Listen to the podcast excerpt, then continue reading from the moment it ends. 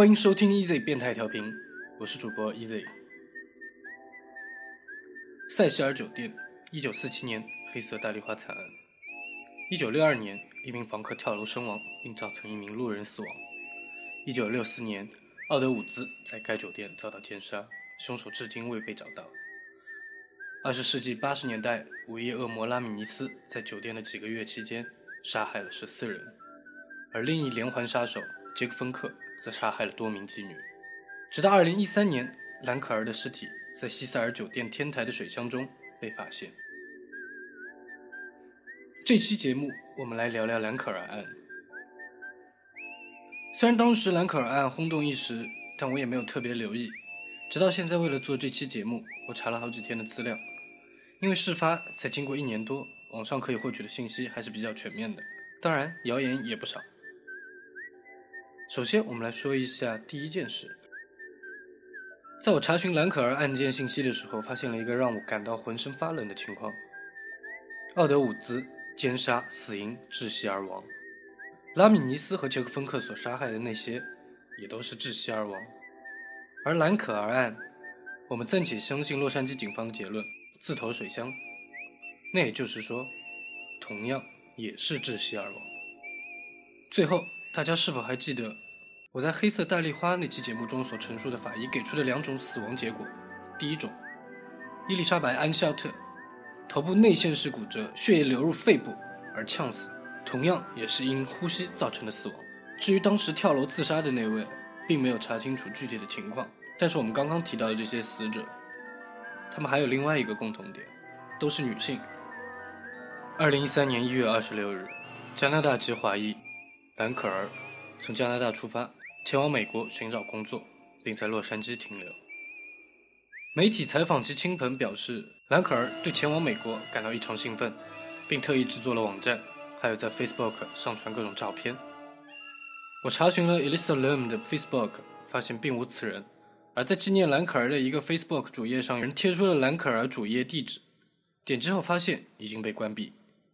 至于所谓的网站，我按照网络谣传找到了一个 Tumblr 的主页，但是发现这个 blog 直到上个月，也就是2013年12月还在更新。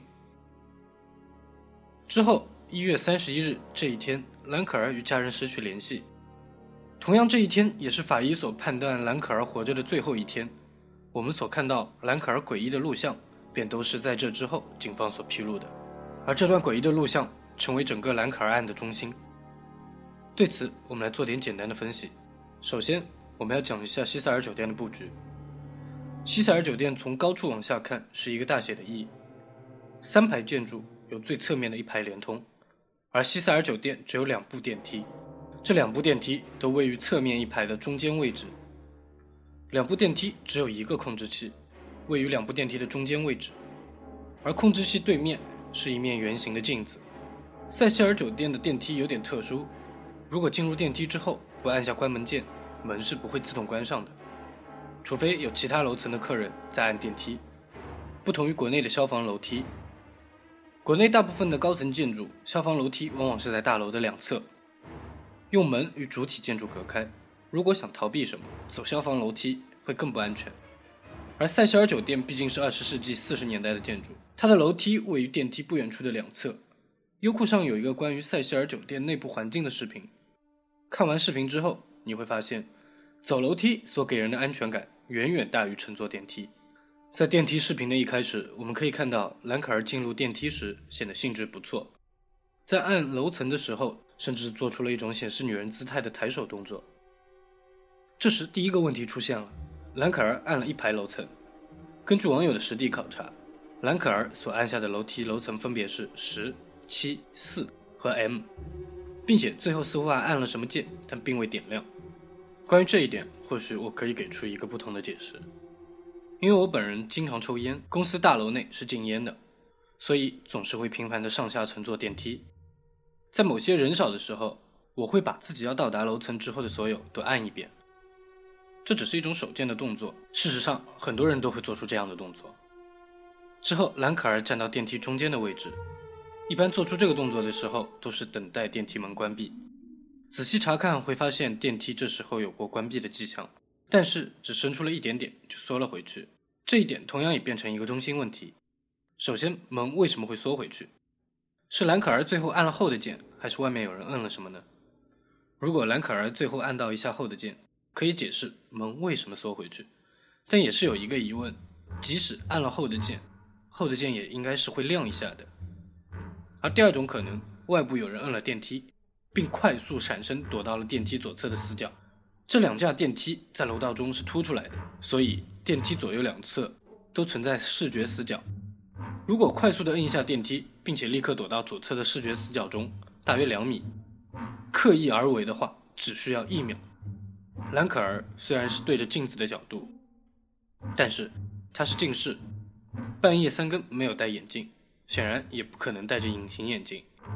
这时候他可能只是在镜子中看到某个身影一闪而过。这也就解释了为什么兰可儿从进入电梯后略显放松的神态，演变成之后异常紧张的状态。从视频中我们可以看到，兰可儿对着镜子的方向仔细盯了一会儿。这时候外面空无一人。视频最初，兰可儿便是从左侧走入电梯的，所以兰可儿决定探出头看一下。他先往右边看了一眼，没有发现，又回头看了左侧。实际上，这两个角度都存在大量的死角。躲回电梯的蓝可儿仔细感觉之后，可能会发现左侧的问题，所以，我们之后可以看到蓝可儿盯着镜子的方向，贴在了电梯左侧的墙壁上，甚至移动到了电梯口，但他的目光始终是盯着镜子的。虽然蓝可儿通过移动扩大了镜子的视觉角度，但实际上视觉死角是依然存在的。在这种情况下，有些人会选择立刻去按电梯的关门，从而逃离此处。有些人则会想办法去确认安全，或者寻找未知。不要小看人类的好奇心，这种概率是非常高的。兰可儿之后选择走出了电梯，跳了一下，说白了，这就是为自己壮胆，然后双腿岔开，略成一前一后。这是一种很明显的防御心理。但是这时候的兰可儿并没有确认危险的来临。比如说，当我们看完恐怖片《疑神疑鬼》的时候，突然感觉背后有声音，回头发现并没有看到什么。这时候我们并不会撒腿狂奔，故作镇定才是常态。而兰可儿之后的动作是整个视频最诡异的地方。我们可以看到兰可儿靠在电梯的左侧，抬手做出诡异的动作。但当我们知道他所面对的是一面镜子的时候，我们知道他这时应该是在梳理头发。可是，一个神经紧张、故作镇定的人会在这时候做出梳理头发的动作吗？而后。兰可儿高抬双手，撑着电梯的门，重新进入了电梯。仔细查看，可以发现他的脚步非常不正常，很明显他受到了刺激。回到电梯后的兰可儿慌忙的去按电梯，这时候的他明显整个背部都弓了起来，按键的力量也非常大，这是在发泄他的恐惧感。在胡乱按了一通电梯之后，他又走了出去，而这次他做出了更加诡异的动作，手舞足蹈。乃至于让我想到了加椰子爬行的动作。关于这一点，没有人能做出解释。但是我可以肯定的是，在开始这段诡异的动作之前，也就是网上可以查到的视频中一百二十秒的地方，兰可儿有意看了一眼摄像头所在的位置。那段诡异的视频呢，我们就基本上讲到这里了。哦，对了，最后一分钟的视频中，我们几乎可以很明显的感觉到兰可儿腿软了。在这段视频之后，兰可儿往左侧走了过去。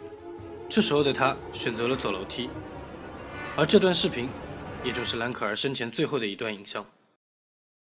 二零一三年二月六日，洛杉矶警方终于通告了兰可儿失踪的案件，并对西塞尔酒店做了例行调查。二月十四日，兰可儿最后可见的录像被曝光，同时警方也完成了对西塞尔酒店的例行调查。但是我们之前提到过，兰可儿在二月一日就已经身亡。而二月十四日结束的例行调查中，也包含了水质检测，并且毫无异样，这说明此时的兰可儿并没有进入天台的水箱中。一三年二月十九日清晨，塞西尔酒店有客人抱怨水压过低，当酒店派出维修人员前往楼顶水箱检查时，意外发现了兰可儿的尸体。据媒体报道，酒店水箱高约三米，宽一点三七米，能蓄水至少三千多毫升。而兰可儿身亡的水箱蓄水约三分之二。大家都知道，通常尸体在水中浸泡一段时间之后会浮上水面。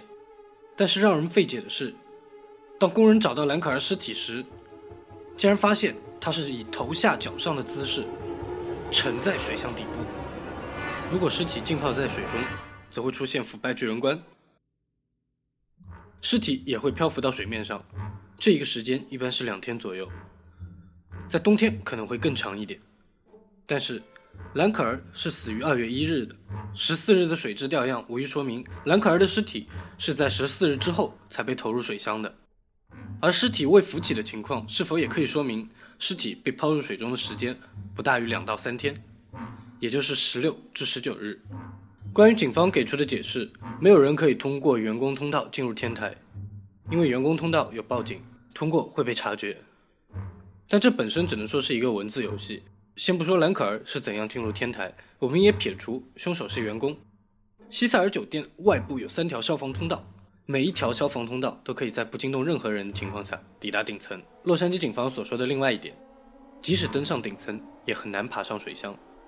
事实上，在水箱的旁边有一个小建筑，通过楼梯便可以直接登上这个小平台。小平台比水箱略高一点，而兰可儿所沉尸的水箱便是开口最靠近这个小平台的那一个。二零一三年二月二十一日，尸体进行解剖并进行物理化验。二月二十三日。洛杉矶警方在约谈了一部分员工后，锁定了一名塞西尔酒店职员为重大嫌疑人。此人握有兰可儿房间的钥匙，理论上可以随时进入房间作案。二月二十五日，洛杉矶警方否认各种谣言，兰可儿命案尚未断定到底是自杀还是他杀。三月七日，兰可儿尸体取样，法医表示兰可儿可以送往停尸房，完整的验尸报告需要五至六周才会出现。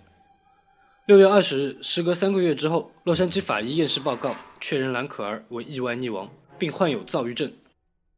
据《洛杉矶时报》所引述的检察官发言，兰可儿的验尸报告并未在她身上发现有明显的伤痕，同时也没有中毒迹象。这位官员指出，兰可儿有明显的躁郁症倾向，但未交代详情。在这里，我们来讲一下所谓的躁郁症。躁郁症一般分为轻重两种。轻度躁郁症无法察觉，只有患者在发病后仔细回忆，才能分辨出蛛丝马迹，不会导致自杀。而重度躁郁症则会如同疯子，自我感觉良好，花钱如流水，脑子里面有很多念头，很乱，做事虎头蛇尾之类的，并且有自杀倾向。虽然这符合兰可儿在电梯内的行为举止，但是请注意，这需要重度抑郁症才会萌杀自杀的念头。兰可儿的朋友曾经都说过，兰可儿是一个开朗的人，并且从无精神病史。那到底是什么样的事情能够让一个人在短短半个多月内，从一个健康的人演变成一个重度躁郁症患者呢？在兰可儿旅行期间，他是一直与其家人保持联络的。重度躁郁症演变成自杀，难道兰可儿的父母不会有所察觉吗？虽然事情的最后因洛杉矶警方给出了一个极不靠谱的自杀结论而渐渐平静。但我们希望也相信会有一个真相大白的日子，在敬兰可儿逝世一周年，希望她在天堂安息。塞西尔酒店的节目呢，我们也就先做到这里了。和上期节目一样，最后推荐一部电影，二零零五年所拍摄的《Duckworth 鬼水怪谈》，女主的名字叫大梨花，而她的女儿叫塞西尔。